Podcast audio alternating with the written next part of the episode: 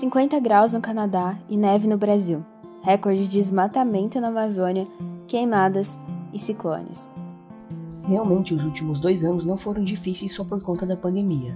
A cada dia que passa, os impactos ambientais causados pelo ser humano ficam mais evidentes. Cuidar da terra, das pessoas e do futuro é tão importante, mas parece que ignoramos isso mais do que nunca.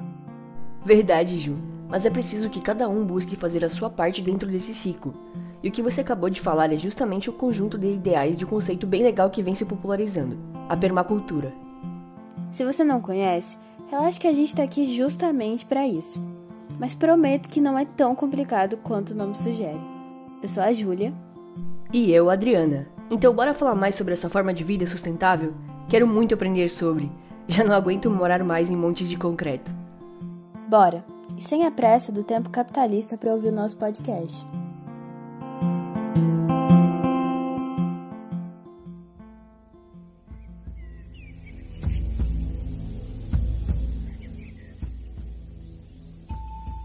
Eu cresci em uma pequena vila na Tasmânia. Tudo o que precisávamos, nós fazíamos. Fazíamos nossas próprias botas, nossos artefatos de metal. Nós pescávamos nosso próprio peixe, produzimos a comida e fazíamos o pão. Eu não conheci ninguém vivendo lá que tivesse só um trabalho. O que você acabou de ouvir é um trecho de Bill Mollison, um dos criadores do termo permacultura, contando como ele cresceu. E isso é bem importante para a gente entender o que ela é. A permacultura é a filosofia e a prática de trabalhar com e não contra a natureza. Ela tem como base a ecologia e é um instrumento utilizado para a criação de sistemas humanos sustentáveis. Infelizmente, a permacultura é uma ciência ainda pouco conhecida. A história começa lá no ano de 1974 na Austrália, com os ecologistas Bill Mollison e David Holmgren. O nome permacultura vem do inglês permanent, em junção com a palavra culture, que significa cultivo ou cultura. A ideia era criar uma base de agricultura permanente que pudesse garantir a gama de recursos necessários para as próximas gerações sobreviverem. Mas o conceito foi se expandindo com o tempo. A ideia passou a ser soluções simples e ecológicas dentro da propriedade habitada para atender às quatro necessidades básicas do homem: moradia, água, alimentação e energia. Mais ou menos como aquela vila onde o Bill cresceu. O ponto é fazer isso trabalhando em conjunto com a natureza e unindo as práticas ancestrais às novas tecnologias e conhecimentos. Para esse feito ser possível, a permacultura reúne as áreas das ciências agrárias, das engenharias, da arquitetura e das ciências sociais, e por isso é uma ciência também. Isso porque as práticas e técnicas reúnem atividades que vão desde o plantio de uma horta até a produção e construções de espaços, fazendo isso tudo e com o aproveitamento dos recursos naturais de forma não destrutiva. E não dá para esquecer da parte antropológica envolvida, que explora as questões de trabalho, comunidade e da relação do homem com a natureza. Para conseguir imaginar melhor, conta pra gente algumas práticas da permacultura, Adri. O pastoreio racional, por exemplo, é uma técnica que cria um sistema de pastagem baseado em ciclos, onde os animais se movem de tempos em tempos, permitindo que a vegetação sempre se regenere. Os permacultores inventaram vários tipos de hortas circulares que permitem o plantio de diversas culturas ao mesmo tempo, economizando espaço e água além de respeitar os ciclos de cada uma. A bioconstrução também é uma parte importante do processo, onde toda residência é construída para se adaptar e se integrar ao terreno. Mas para explicar isso tudo melhor, conversamos com Arthur Schmidt Nani, doutor em Geociências e pós-doutor em Permacultura. Arthur fundou o Grupo de Pesquisa e Análise Ambiental e Permacultura da UFSC, o NEPERMA, referência nacional quando se trata do assunto. A permacultura é uma ciência de cunho socioambiental de planejamento de ambientes humanos para a gente viver de forma harmônica com a natureza. Então, é, entender essas relações é, é primordial. E como você entendeu essas relações na prática? Eu me graduei com 22 anos e fui morar no meio do mato com 26. Desde os 26, é, eu me dediquei então a, a, entender um pouco mais a natureza, só que um, dentro de uma visão mais ampliada, porque eu sou geólogo de formação e o geólogo entende muito do que tem da superfície do terreno para baixo, vamos dizer assim. Eu não entendia bem o que, que tinha da superfície do terreno é, tanto em solos, né, vamos dizer assim, quanto também as árvores e as relações com a atmosfera, por exemplo. O primeiro grande curso que eu fiz foi essa vivência de sete anos nesse primeiro espaço de vida que foi na zona rural de Porto Alegre, porque ali eu aprendi fazendo, aprendi errando e aprendi acertando também, né? E, e eu considero essa a minha grande, vamos dizer assim, grande biblioteca de, de conhecimentos, pelo menos para aquele ambiente.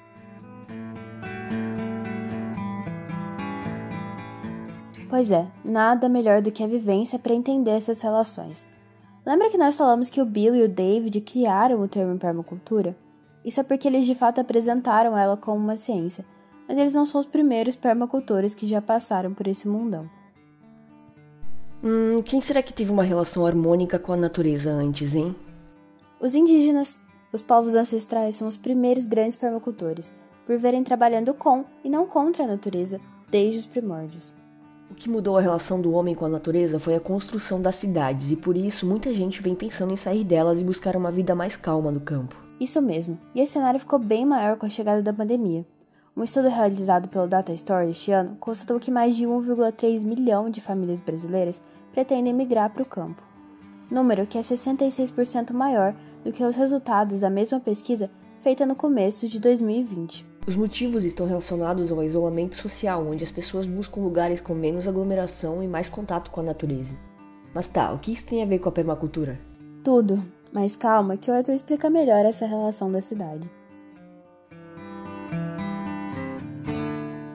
A migração cidade-campo não é a solução apenas de segurança biológica por causa de uma pandemia, é uma, é uma segurança psíquica também. A pessoa se sentir mais pessoa, mais protagonista da própria vida, menos servil a um sistema que, que te escraviza, sabe?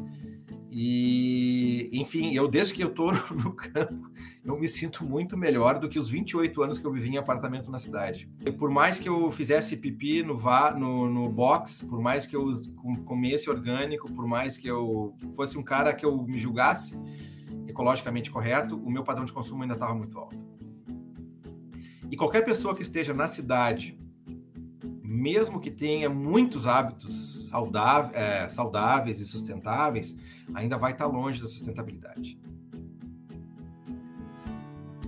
Ok, mas Arthur, como a permacultura pode ajudar alguém que está querendo uma relação mais próxima com a natureza? é mais ou menos a questão da sistematização, da compreensão de vida e dos desejos almejados por essas pessoas.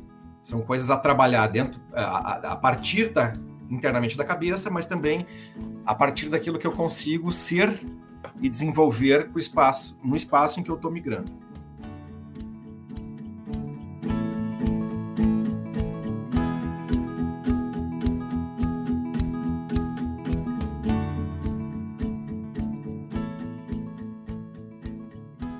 E bom, mais que não seja sustentabilidade real, você não precisa necessariamente ir para o mato para começar a praticar a permacultura. Existem várias técnicas da permacultura que podem ser reproduzidas no ambiente urbano e ajudam a cuidar um pouco melhor do nosso planeta, além de trazer a qualidade de vida que falta em várias rotinas. Algumas alternativas simples são criar mecanismos para reaproveitar a água, dar novos destinos a resíduos orgânicos, apoiar agriculturas familiares locais ou até, quem sabe, criar sua própria horta. E é também para ajudar quem quer começar que a Uniperma UFSC existe. O centro foi fundado em 2013 e já ajudou na formação de vários permacultores e fez até com que a permacultura virasse uma disciplina aqui na universidade, ofertando também cursos por fora. Como é uma ciência cheia de prática e observações, pode ser uma tarefa um tanto complexa passar essas informações. Por conta disso, o Arthur decidiu fazer do sítio dele em Gatum um espaço de experimentação permacultural para as aulas. Igatu é minha casa. Né? É o meu espaço de vida, é onde eu vivo com a minha família. É, mas ele é mais do que isso. Ele é uma proposta de laboratório, vamos dizer assim, um lugar de experimentos da permacultura. Como a permacultura é uma ciência nova, é, introduzir ela dentro dos, dos meios acadêmicos é, é, é, muito difícil. Então você precisa ter um bom alicerce. Não é só nisso que a vida acadêmica é complicada. Arthur, como é que os alunos reagem ao curso quando eles começam? Sempre quando eu vou abordar a questão ambiental e a permacultura como sendo uma, uma, uma ciência socioambiental, eu percebo que o que eu consigo fazer na cabeça de um jovem é basicamente um remendo. Principalmente se o jovem tem um alto padrão de consumo.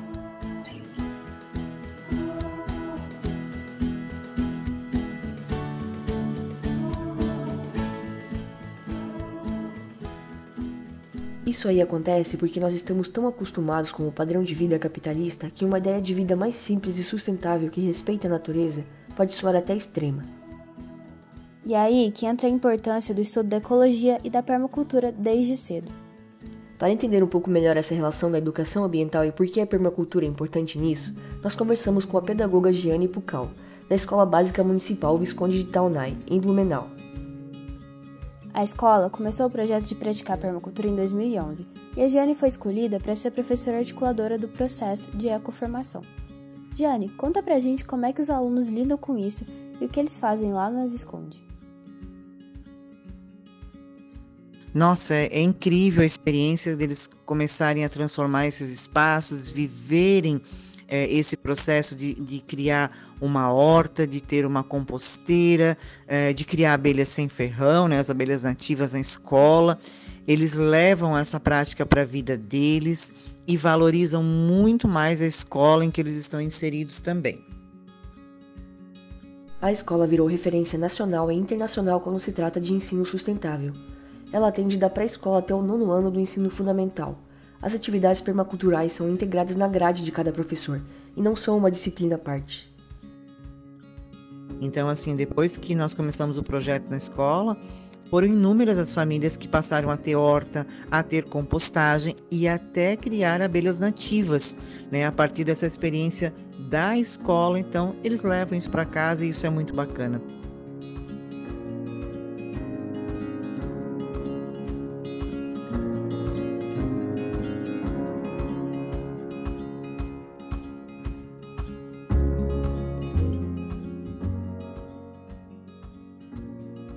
Bom, acho que já deu para entender o que é a permacultura e por que ela é importante, né, Adriana?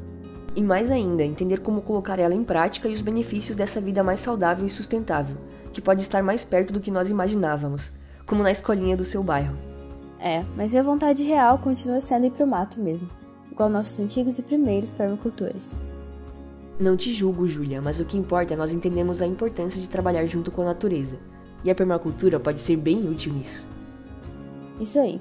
Bom, infelizmente, nosso papo natureba vai ficando por aqui. Obrigada pela companhia. Espero que você tenha repensado alguns aspectos da vida que anda levando, hein? Até mais!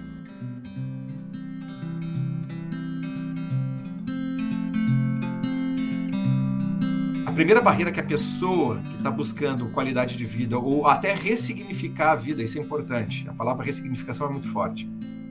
A primeira batalha que ela tem que vencer é consigo é dentro da cabeça. Se ela acreditar que pode, ela vai fazer.